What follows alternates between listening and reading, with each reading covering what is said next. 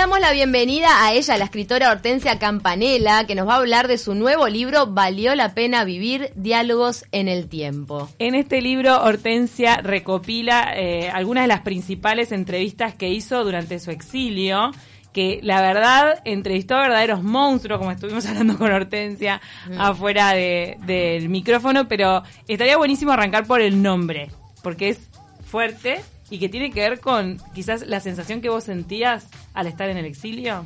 Hola, hola, encantada de estar aquí. Realmente e, es así. El, el título lo, lo, puse desde, desde mi corazón. Es lo que sentí.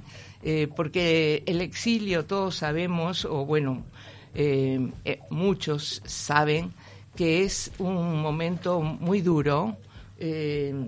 Siempre recuerdo que para los griegos solo la pena de muerte era peor que el destierro. Por lo tanto, el, ir al exilio, el verme obligada a ir hacia la nada, no conocía a nadie, etcétera, eh, fue una circunstancia dolorosa que se extendió en el tiempo porque había muchos problemas. Y sin embargo, a medida que empecé a conocer a esta gente, que pude hacerle entrevistas, a gente tan talentosa, tan valiosa, eh, oírlos, eh, sentir que, conectábamos, me, hizo llegar a la conclusión de que valió la pena vivir esos años. Esa experiencia. Estamos hablando de grandes de la literatura hispanoamericana como Julio Cortázar, Sergio Ramírez, Eduardo Galeano, entre otros. ¿En qué sentido ellos te ayudaron, esos encuentros, a ir eh, dándole una dimensión y comprendiendo, interiorizando lo que era tu propia situación para sacar lo bueno de eso? Bien, yo era una casi recién egresada del Instituto de Profesores Artigas en literatura. Eh, por lo tanto, tenía una predisposición para mm, leer y conocer a muchos de estos autores. Pero el tener el contacto directo eh, extenso en la mayoría de los casos, algunos que se extendieron durante años, me enriqueció muchísimo. Eh, para empezar, algunos de ellos, mis profesores de la de LIPA, me habían hablado de, José Bergamín, de Luis Rosales, y luego los tenía ahí al lado eh, y, estaban abiertos a hablar conmigo, que yo era nadie, alguien que acababa de llegar ahí, muy joven entonces. Eh, y, estaban muy con muchas ganas de contar cosas, de, hablar de sus experiencias, de sus sentimientos, de cómo veían la vida. Y eso sin duda que me, me, hizo crecer como persona y creo yo como, como escritora, como, como eh, alguien que la literatura y, el arte y la cultura le resultan muy importantes y cree que eso es muy importante para todo ser humano, no solo para mí o para ti, sino para todos los seres humanos. Eh, sin dudas, el, ser profesora de literatura te hizo preparar estas entrevistas como nadie más podría prepararlas. Eh, también ese hecho te hizo, te, abrió las puertas para grandes figuras como las que entrevistaste. También el hecho de ser uruguaya ¿Te abrió puertas? Sí. en primer lugar, lo de, lo de ser uruguayo fue un, algo, era una exiliada uruguaya y los españoles, en general, la inmensa mayoría, pero sobre todo el mundo de la cultura, nos abrieron las puertas de una manera muy solidaria se daban cuenta de la situación en la que estábamos, porque ellos acababan de salir de una dictadura, estaban saliendo en ese momento. Yo llegué en el año 76. Pero también era una linda época del destape, de toda esa explosión cultural que había. A partir de ahí, un poquito más adelante, es que empieza esa ebullición en la que eh, confluyen los exiliados españoles que volvían, más los que estaban habían estado allí aguantando, soportando la censura franquista que fue brutal, más los exiliados del cono sur que, que encontraban en Barcelona, en Madrid, un lugar agradable para similar a su tierra de alguna manera, ¿no? Y sí, era una manera como, bueno, sobre todo por la lengua, era una manera de sentirse cómodos. Entonces, en ese cruce, eh, efectivamente, fue fue muy interesante para para que hablaran. ¿Cuál fue la entrevista en la que tuviste que insistir durante meses o años? ¿Cuál fue la más difícil de conseguir? Ninguna. Qué increíble, qué apertura. No, realmente eso es lo que me hace sentir, me hizo sentir privilegiada. La inmensa mayoría de todos estos bastaba una llamada telefónica, generalmente directa, no había argentes, no había intermediarios. La mayor parte, algunos sí tenían un secretario o algo, pero eh, eh, fue una, una actitud de verdadera apertura. Obviamente no solo conmigo, pero eh, sin duda hablar, llamar por teléfono a José Bergamín en su, en su ático, en su guardilla de la Plaza de Oriente, que atienda a él y que le explique, soy uruguaya, bueno, obviamente. eh, ¿Arrancaba por el soy uruguaya? No, pero al hablar enseguida ah, salían, ¿no? Pero él vivió en Uruguay en los años cuarenta y tantos y como dice la entrevista, fue muy feliz aquí. Y eh, yo lo conocía por no solo por sus textos, sino porque varios de los profesores, José Pedro Díaz, eh, Amanda Berenguer, etcétera, me habían hablado de la maravillosa influencia que había ejercido él. Y eh, el que él me dijera, ah, sí, vení mañana, de esa manera tan espontánea, eh, primero me asombraba, pero al mismo tiempo enseguida decía, mañana, ¿a qué hora? Ahí estoy. O sea, ahí está. Y con él tuve una relación de amistad que enriquece la, entrevista. Es decir, no es una entrevista, voy, pregunto, me contesta, me voy. Alguna de las entrevistas es así por razones circunstanciales o por la personalidad de la, gente, ¿no? Es decir, el presidente de Senegal, que es un poeta, el poeta de la negritud, eh, Leopold Sedar Senghor, era presidente de un país y vino a Madrid a una reunión internacional, por lo tanto me concedió una hora, después se extendió porque le encantaba hablar de más que de política, de, de poesía, pero ahí se terminó es decir, es el tipo de entrevista breve, ¿no? De esas entrevistas, de esos encuentros, supongo que también de los vínculos, eh, ¿cuáles fueron los conceptos o frases que al principio eh, te quedaron como, como tatuados en la piel para ver la, vida de otra manera?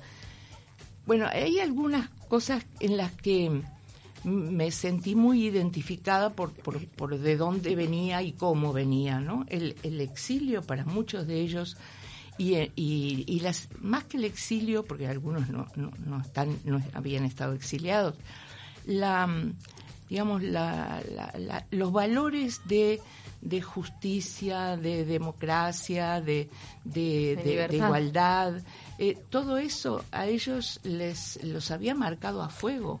Muchos de ellos habían estado en la cárcel, eh, grandes poetas como José Hierro, eh, otros les habían matado al padre, lo habían fusilado. Eh, Bueno Vallejo, por ejemplo, las dos cosas, le habían matado al padre y después él estuvo en la cárcel y, luego desterrado y luego censurado. Y sin embargo, esa, ¿cómo decir?, esa alegría de crear y de hablar eh, subsistía y entonces eso es lo que a uno le daba fuerza, decir, bueno, si estos monstruos mm. han pasado por todo eso, yo no he pasado ni por la mitad ni por la décima parte, no me voy a poner en un rincón a llorar. Ya ¿Cuántos años duró tu exilio? Bueno, desde el 76 hasta, que terminó la dictadura. la dictadura. Luego mm, vine intentando el regreso no, no había posibilidades de, de, trabajo para mi compañero y para mí, tenía un nene chiquito, así que me volví a España y seguí viviendo en Madrid hasta, hasta que vine al Centro Cultural de España en 2005. Pero vine como española. eso, es lo raro. Ahora sos vocal en, en el Consejo Directivo del SODRE y también trabajas, eh, sos presidenta de la Fundación Benedetti. Así es. Que, qué importancia que tiene para la difusión de, de toda la obra y el crecimiento de, de Benedetti eh, después de su muerte. Hablemos también del vínculo. A propósito de Benedetti, eh, esta cita de que de sentir a España como una patria suplente compañera, este, citándolo a él, ¿seguiste sintiendo a España como una patria suplente o después de tantos años se transformó también en tu propia patria? Bueno, eh, mi verdadera patria sin duda es eh, Uruguay, no solo porque nací, que no es eso lo importante, sino por, porque me formé Eh, ayer lo hablaba con uno de los entrevistados eh, que está aquí por, por una semana, Luis Kamnitzer. Él vive en Estados Unidos y nació en Alemania. Eh, y vive en Estados Unidos del año 67. Entonces muchas veces se queja porque su obra aparece nacido en, en, Alemania, vive en Estados Unidos, pero él se siente uruguayo. Ah, se siente uruguayo porque se formó aquí. Se fue a Estados Unidos ya con veintitantos años. Entonces, eh, e, es, es, una cosa interesante y creo que casi una regla. Eh, el escritor español Max Sau decía, eh, uno es de donde hace la secundaria. O sea, un poco más de la, de, la adolescencia. ¿Dónde te definís como adulto. ¿te parece eso? yo creo que sí. Eh, por eso digo... No, me gusta, me gusta el criterio, está, está bueno. Cuando uno se forma, ya va a, cualquier lado que vaya, incorpora cosas nuevas, pero sus verdaderas raíces están donde están. También a, uno lo marca mucho lo, que lee o, las narrativas que, que, uno consume, ¿no? Acá tenemos una gran lectora que es José Molina también, que a la que le encanta la literatura. Y es muy lindo ver en la entrevista de Cortázar cómo, cómo él tenía mucha admiración por la, por la narrativa uruguaya. Sí. Eh, eso también fue parte de la entrevista. Claro, él, él conocía muy bien la literatura uruguaya, sobre todo la narrativa, y, y en ese sentido digamos, el diálogo fue muy, muy fluido, bueno, además de porque él era encantador, era una persona muy, además de un gran escritor, era una persona muy cálida, ¿no? Te hacía sentir que estaba contigo y nada más que contigo, aunque fueras una eh, joven periodista que nadie conocía, ¿no? Eh, pero sin duda él había tenido eh, mucho contacto con los uruguayos a través de la admiración y también personal. Eh, justamente ayer en la Fundación Mario Benedetti presentamos un libro eh, que, eh, hecho por la Fundación en el que hay fragmentos de correspondencia de Benedetti y hay muy lindos fragmentos de la correspondencia con Cortázar. Al principio de todo, cuando recién se conocían por la crítica que Benedetti hizo de Rayuela. Y es muy hermoso lo que dice Cortázar y cómo empezó ahí una amistad, eh, porque sintió que Benedetti eh, había entendido, él dice algo así como, eh, estamos los dos dentro de Rayuela, uno de un lado, otro de otro. o sea, reconociendo algo, y ahí se ve la sensibilidad de, del escritor, que no, que no era egoísta, que no se sentía dueño de su libro, reconocía algo que no es muy conocido en Benedetti, que es eh, la visión crítica. Benedetti como crítico es excelente. Eh, es, es, un tipo con una gran mirada, sabe reconocer los valores de los escritores. Me encanta, aparte es, es diferente la capacidad de escribir y volcar en prosa que de, adentrarte en la obra de otro, ¿no? Eso es sin duda, y pero tiene un, bueno tiene un tomo muy grande que se llama El ejercicio del criterio, que mm. era una frase de Martí, en la que están los principales ensayos, digamos, de crítica literaria. Eh, el haber vivido en España, vos lo, entrevistaste a Benedetti, está la, entrevista en el libro Vale la pena vivir, que ya está en librerías. Eh, el haber vivido en España y ver la repercusión que tenía allá Benedetti, ¿también te ayuda en tu trabajo como presidenta de la fundación? Bueno, sin duda me ayuda y me asombra eh, lo que es la presencia de Benedetti en el mundo, Claro, no solo en España. Te pongo ejemplo porque vos viviste ahí. Exacto. Mm. Es, eh, es asombroso. Yo lo, lo viví porque yo trabajé en Casa de América de, de Madrid, que es un centro cultural muy importante, oficial, en que hicimos una, bueno, él lo invitábamos y era siempre muy generoso para, para dar charlas o para algún taller, pero a cierta altura, creo que fue a los 80 años, dedicamos una semana. Y lo que fue la repercusión, las colas dando vuelta por Cibeles, subiendo por Alcalá, de, de, todos, de todas las edades, pero sobre todo jóvenes, a mí me asombró. Tuvimos que cortar la calle, poner una pantalla gigante, pues seguía llegando gente y gente, sobre todo para oírlo decir sus poemas. Es decir, otro día trajimos a Serrat, a Luis Pastor, a, a, a ¿Y decís que Benedetti convocaba más? Para leer sus poemas, no para hacer un show, como en otros casos. Para Serrat era con música. Claro, qué increíble. Sí, sí, fue el día que fue más gente, fue el, el día que dedicamos a que él leyera sus poemas.